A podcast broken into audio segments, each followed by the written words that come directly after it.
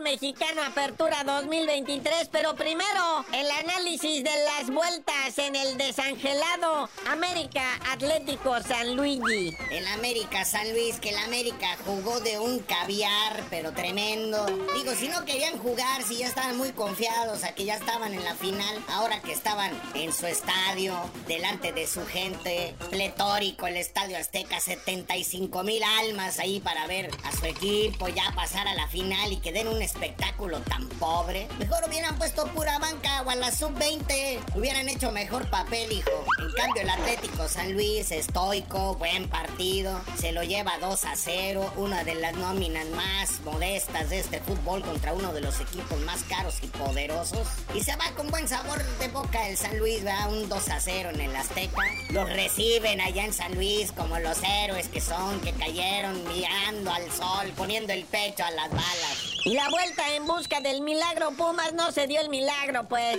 Y los Tigres están en la finale. Este partido de ayer, pues Tigres Pumas, la vuelta. El primer tiempo muy interesante. Nos dimos cuenta que el chino Huerta, los penales no es lo de él, ¿verdad? O sea, aquí nos tuvo el árbitro salvadoreño Luis Barton haciéndolo chutar unas dos, tres veces más hasta que entre, ¿verdad? Acá el cantante, el árbitro mexicano, le dijo en él, padre uno y adiós. Que luego en la siguiente jugada cayó el gol de los Pumas. Pero luego Tigres hace la maldad, empata a uno y obliga al Pumas a tener que anotar otra vez dos goles. Pero pues ya no se pudo. Ya el global queda Tigres 2, Pumas 1 y Tigres, el actual campeón, va por ese ansiado bicampeonato enfrentando al AME. El 1 contra el 3 de la tabla general. Ahora sí, muñeco, ¿qué tienes? Tigres América, América Tigres. ¿Qué sabes al respecto?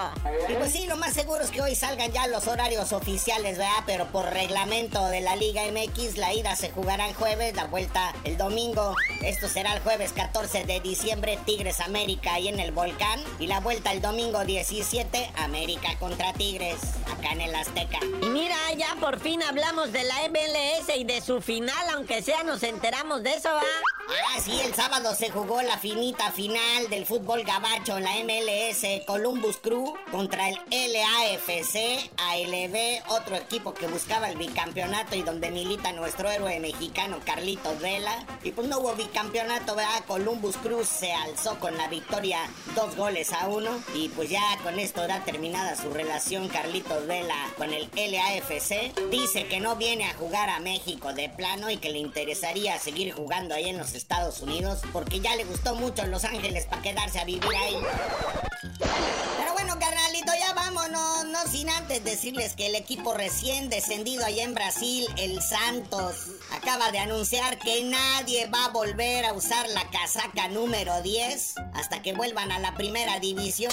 Esto en respeto a la memoria de Pelé y también al Neymar, que llegaron a usar este número y son históricos de este equipo del Santos de Brasil. Entonces, mientras no vuelvan a la primera división, nadie lo va a usar. Pero pues ya tú no sabías de decir por qué te dicen el cerillo. Hasta que vuelva a ganar la máquina del Cruz Azul otro campeonato, les digo.